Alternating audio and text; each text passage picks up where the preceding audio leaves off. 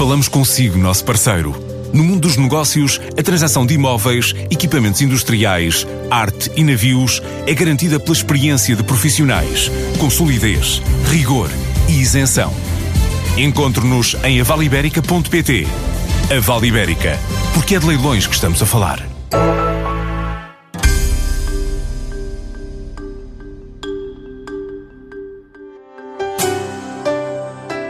A produtora de vinho Alentejana Hervideira começou 2019 com novos projetos. Lançou a primeira loja online para ajudar nas vendas pelo mundo, prepara novos produtos para lançar no mercado e definiu como objetivo alcançar os 2 milhões e meio de faturação este ano. São planos que trazem à TSF Duarte Leal da Costa, diretor executivo da Hervideira. A Hervideira é uma das mais de 300 produtores de vinhos do Alentejo e, por isso, uma adega familiar muito próximo de Évora, uh, no meio de uma imensidão de produtores e que nós conseguimos manter a estrutura familiar e conseguimos manter um destaque Como? no meio do setor. Como é que isso se faz? Como é que se diferenciam? Desde há muitos anos, desde há alguns anos, a ervideira tem se apercebido que o mercado eh, se torna cada vez mais competitivo. Então aquilo que nós queremos é diferenciarmos. Mas como? Estamos permanentemente a ver o que é que o consumidor quer cada vez há mais feiras de vinhos e a nossa presença em feiras de vinhos tem, por um lado, o efeito de apresentação da ervideira em si, dos nossos vinhos, mas, por outro lado, uma expectativa muito grande de ouvir aquilo que o cliente quer de nós. E um, eh, as pessoas estão ávidas de coisas novas, de coisas diferenciadoras, de coisas únicas, e é isso que a ervideira tem feito, tem criado o invisível, é um vinho branco, feito de uvas tintas, em que até agora tem sido um vinho verdadeiramente único e diferenciador no mercado. Mas tem uma cor branca.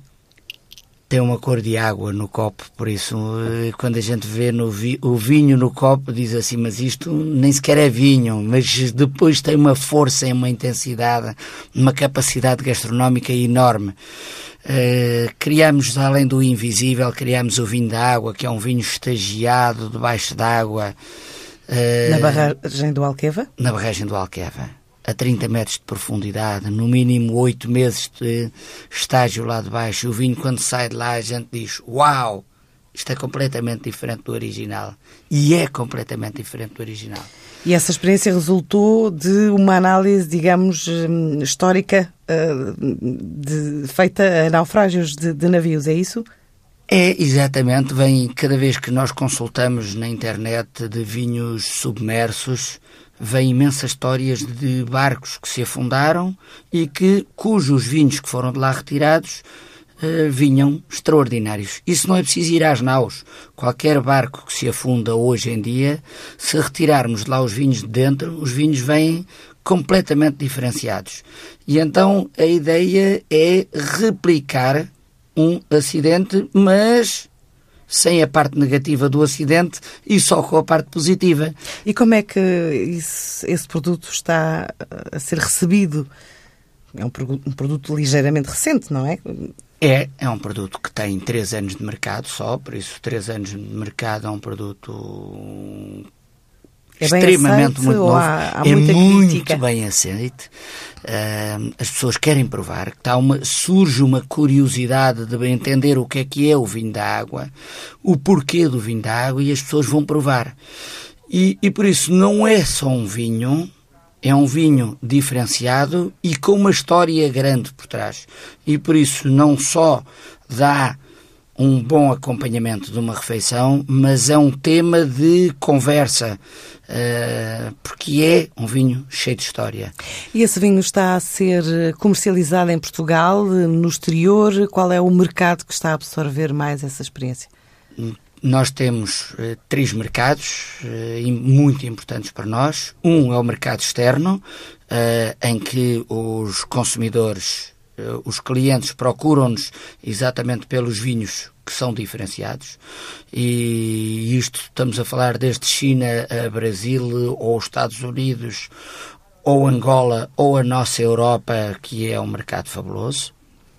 Esse é um dos, dos, nossos clientes, um dos nossos mercados.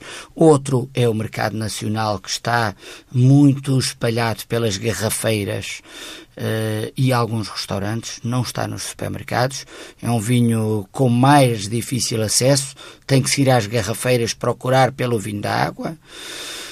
E, por último, as nossas lojas uh, adega, em que uh, temos milhares de visitas e as pessoas vão lá à procura do vinho da água. E são três nesta altura, quer dizer onde? Uh, são três em Évora, em Monsaraz, naquele castelo maravilhoso com uma vista para a Espanha, para o Portugal agrícola. É uma coisa maravilhosa, Monsaraz. E na nossa adega, Uh, onde temos hoje em dia, onde tivemos no ano passado 35 mil visitas. Portanto, fazem enoturismo? Fazemos enoturismo sem refeições e sem dormida. As pessoas podem marcar visitas ou aparecer de surpresa. Estamos abertos todos os dias do ano, todos os dias do ano. Temos visitas constantes à adega, com uma visita completamente formativa e depois uma, uma prova, uma prova que nós chamamos eh, de excelência, em que o, o turista pode provar aquilo que quiser que seja produzido na ervideira. Por isso, desde um vinho a 20 vinhos. Muito bem. Um, este ano dizem que começou uh, uh, como o ano de celebração, não é? Começou bem. Porquê que afirmam isto? Bom. Porque o ano passado, apesar de tudo, no primeiro semestre conseguiram chegar, penso que, a um milhão de euros de faturação, mas houve ali uma quebra nas vendas de 5%. Foi compensada com o quê? Como? Bom, uh, cada vez mais a Ervideira tem a pirâmide completamente invertida. O que nos suporta a nós são os vinhos de topo, são os vinhos diferenciadores. Uh, a nossa gama premium, super premium, que é a gama Conde de Ervideira, representa para nós 50% da faturação mais de 50% da faturação. A seguir, a gama logo a seguir, que é a vinha da ervideira, representa 30% e a gama base representa só 20%. O que é que acontece? Cada vez nós estamos a engarrafar menos quantidade e estamos a apostar muito mais na qualidade. E então, temos quebras de vendas nas quantidades. Compensaram no preço. Mas compensamos no preço e isso representa-nos mais faturação. Este ano, como é que está a correr nessa. É, o inverno é sempre frio, o inverno é sempre frio e por isso é pouco animado, há, fe... há o fecho dos anos e por isso janeiro, fevereiro, março são sempre meses difíceis. Assim que começa a primavera, dispara para nós uh, loucamente. E então tem sido engraçado que temos cada vez um inverno mais frio para nós, ou seja, menos procura de mercado dos nossos vinhos.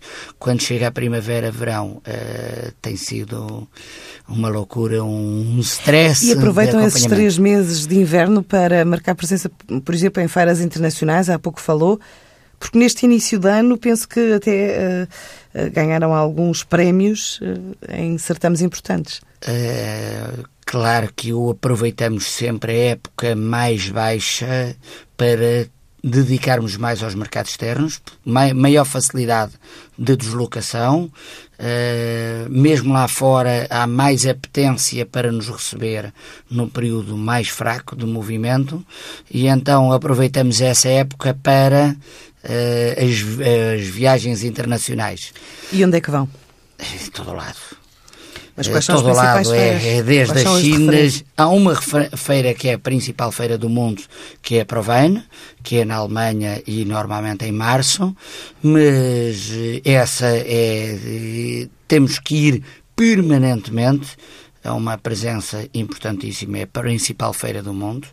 E depois há feiras muito localizadas para o, dito, o respectivo mercado, que sejam a China, que seja o Brasil, são feiras exatamente só para aquele mercado, enquanto a Alemanha é para mercado internacional. Quanto a prémios, bom, eh, temos sido de facto reconhecidos em prémios consecutivamente. Isso é para nós eh, fabuloso não só de orgulho, mas depois de facilidade de comunicação ao mercado, chegar ao mercado e dizer assim: ganhamos no ano passado o melhor vinho branco do mundo, isto para nós ajuda-nos bestialmente na, nas, nas vinhas. Nos... Falou de mercados muito diferentes, eh, penso que estão aí incluídos os chamados mercados tradicionais da saudade, mas a China, eh, falou da China. A China é um caso particular, uma vez que é um gigante, não é? Há, há produtores, aqui as opiniões dividem-se, há produtores que têm alguma facilidade em impor-se no mercado, mas há outros que nem sequer apostam neste mercado. A China, qual é que é a vossa estratégia para este mercado? A China é um mercado que eu gosto muito, mesmo muito, e vai ser o mercado do futuro. Porquê é que eu digo que vai ser o mercado do futuro? O seu pai, o meu pai, o meu avô, o seu bisavô nascemos no meio do vinho. No nosso batizado, houve vinhos, nas festas, houve vinhos. Por isso, nós ainda não estávamos a nascer e já estávamos em contacto com o vinho. É uma tradição cultural do nosso povo. Na China não. está exatamente agora a primeira geração com o contacto com o vinho. E por isso vai-se começar a transmitir agora. Já. já são grandes produtores de vinhos, mas são um mercado muitíssimo aberto. Os chineses sempre foram comerciantes, bons comerciantes. Então eles vão querer descobrir o que há pelo mundo. E então estão completamente abertos a novidades. Então, quando nós lá chegamos com novidades, o mercado está aberto, está ávido de coisas novas. Eles são... Têm crescido as vossas vendas para a China? Têm crescido as nossas vendas para a China é e, e uh, coisas completamente diferentes. Uh, repara uma coisa, enquanto nós temos um mercado que, que é tradicional, em, em um mercado tradicional de vinhos, lá pode encontrar uma empresa de plásticos, uma empresa de brinquedos, uma empresa de sapatos, uma empresa de outros ramos completamente diferentes que diz assim: Eu quero o seu vinho ou para oferecer aos meus clientes ou para começar a vender. E por isso este é um mercado que vai crescer muito. Ele tem crescido, perguntou-me a que ritmo, ele tem crescido 10, 15% ao ano, mas vai crescer muito mais. Este ano de 2019 também eh, estão a lançar um novo website para a criação de uma loja online. O que é que isto vai permitir ou quais são as vossas expectativas em relação a isto? Nós estamos cada vez eh, mais atentos ao mercado. Ainda há bocadinho dizia que vamos às feiras e as pessoas perguntam-nos muito onde é que podem comprar. Porque quando estamos a tratar de coisas eh, que são mais específicas, que são mais nicho de mercado, não se encontram com facilidade. Então, a ervideira tem que ter uma capacidade de chegar ao cliente facilmente. Cada vez mais as pessoas andam com o telefone a consultar tudo. Se nós tivermos um bom website, uma boa loja online e agora uma coisa que estamos a, a lançar também, que é um clube de vinhos online, uh, nós O que é que isso significa, que clube é esse? Em princípio, qualquer pessoa pode aceder, basta que as pessoas queiram, uh, e eu, as pessoas quererem, é só vantagens. Este clube não tem obrigações nenhumas, não tem FIIs, não tem obrigação de comprar uma vez por mês, uma vez por ano, não. Quem quiser, compra aquilo que quiser. Então ele foi criado com que intuito? Informação? Qual é a vantagem do clube? É aqueles que são verdadeiramente curiosos pelo vinho vão ter a oportunidade de ter vinhos de super nicho. Vinhos que são de 300 garrafas, de 600 garrafas, de 1000 garrafas, coisas que são super nicho e que não poderão encontrar em lado nenhum. Ou seja, o clube tem a vantagem que as pessoas compram, o clube Ervideira tem, as pessoas compram com desconto. Primeira vantagem. Segunda vantagem, há sempre uma, um vinho em destaque e tem um desconto adicional. Depois tem uma blind box que as pessoas podem comprar uma coisa que vão ter a grande vantagem no preço, mas não sabem o que vão receber.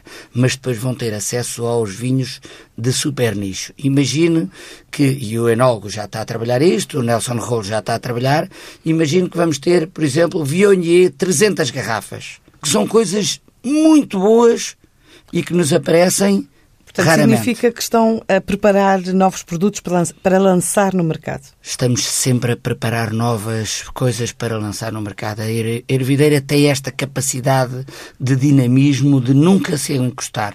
Estamos sempre dinâmicos à procura disto, daquilo, daquilo outro. E não e... deixa de ser um negócio familiar? E não deixa de ser um negócio familiar. É... Quantas gerações já?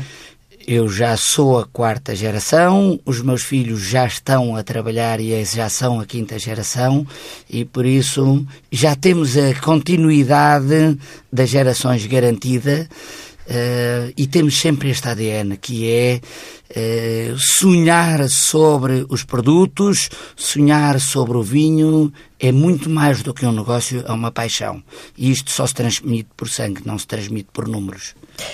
Um, com essa visão apaixonada do setor e da atividade, como é que hum, olha para o mercado? Que leitura faz? Que perspectivas é que tem de negócio para este ano?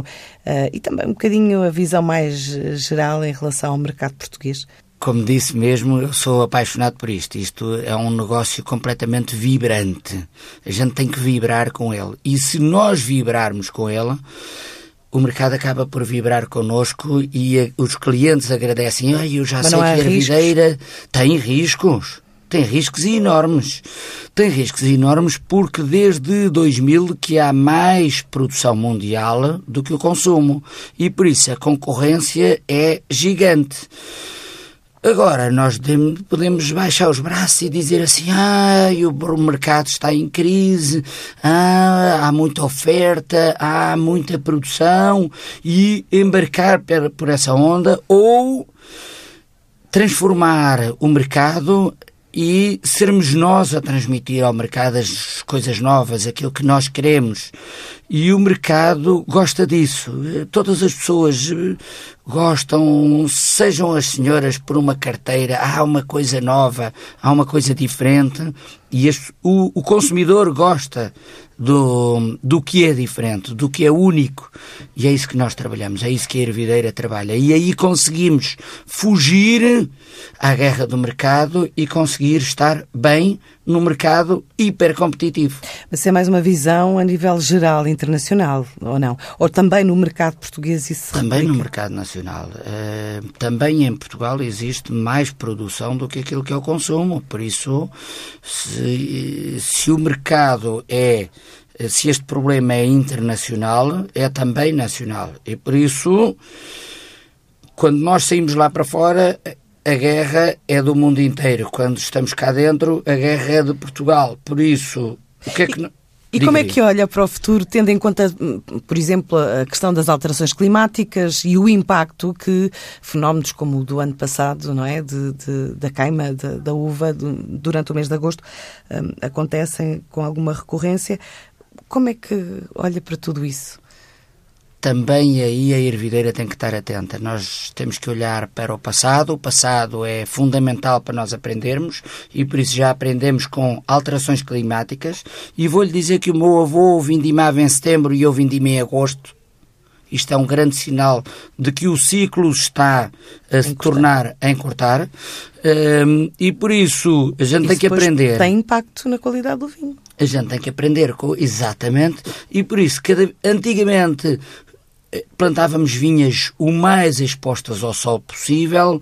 Hoje já estamos a escolher terrenos que sejam mais virados a norte, terrenos mais frescos, zonas com mais vento. Ou seja, também aí estamos a aprender um, a ter um futuro melhor. Fazem produção biológica? Ainda não. Também temos uma produção de agricultura biológica. Vamos plantar agora uma nova vinha só focada para a agricultura biológica, mas também aqui eu queria alerta, deixar um parênteses. Atenção que o Alentejo é a região da Europa com maior número de horas de sol. Não existe nenhuma região no mundo vitícola que tenha tanto sol quanto o Alentejo. Então, eu este ano Estamos a falar de junho e eu neste momento vou com 0,4 tratamentos na vinha. Por isso, também não é preciso entrarmos em pânico porque a vinha é o produto agrícola com menos tratamentos.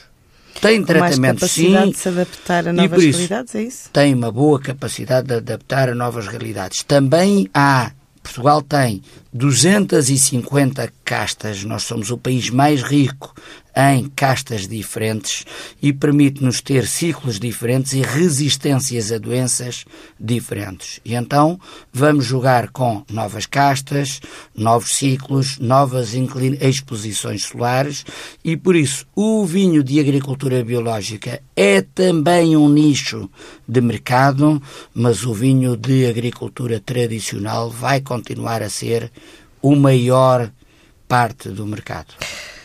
Para terminarmos, hum, o que é que estima uh, crescer este ano ou de que forma? Boa, eu, eu costumo também dizer que uma linguagem futebolística prognósticos é no final do jogo, mas estamos com tantas super, estamos super entusiasmados. Por exemplo, quando disse ainda há bocadinho que o, o inverno foi para nós difícil, o inverno este ano foi mais difícil da empresa disparar em vendas do que este, eh, este ano do que nos anos anteriores. No entanto, em abril, maio e junho, o que temos, já recuperamos tudo o que tínhamos perdido. A parte do enoturismo, essa então cresce a uma coisa, a um volume, uma velocidade alucinante. A ervideira está com 27% de crescimento nesta área do enoturismo deste ano em relação ao ano passado. No ano passado tínhamos 35 mil visitas. E você vai-me dizer, então aquilo está cheio de gente horroroso. Não. Nós soubemos prever, e planificar. planificar, contratar gente, novos espaços, de forma a receber bem e com muita calma. Isso em relação à faturação, quanto é que te estima crescer este ano? Ano passado, penso que. Eu quero passar a barreira dos 10% de crescimento. Para mim, os 10%, Significa os dois dígitos. milhões de euros? Uh, já vamos, vamos. Queremos atingir os 2 milhões e meio. O ano passado tivemos aquém dos 2 milhões e meio. Este ano queremos atingir os 2 milhões e meio. E há sempre uma ambição de crescimento. Há sempre o bichinho a trabalhar. E a trabalhar para o próximo ano, o que é que já se perspectiva? A trabalhar para o novo ano, este ano vai ser o ano zero do clube e loja online. Estabelecer uma meta já para o próximo ano. E já estamos a estabelecer uma meta do, para o próximo ano. O que é que, que qual é que é a meta do próximo ano? Se nós no ano passado tivemos 35 mil visitas no nosso, uh, nas nossas lojas, no próximo ano nós vamos querer que, esse, que 10% das visitas Seja sejam sócios do nosso clube e por isso queremos atingir os 3.500 sócios do nosso clube no próximo ano. A próxima semana vai trazer mais de 20 empresas italianas a Lisboa para um evento de três dias que pretende dar a conhecer os principais setores da atividade, incluindo música e moda, e em sentido inverso segue uma missão da AEP até solo italiano para participar no Turino Fashion Match, um evento focado na indústria têxtil que reúne também empresas designers, compradores, produtores, distribuidores e marcas de moda.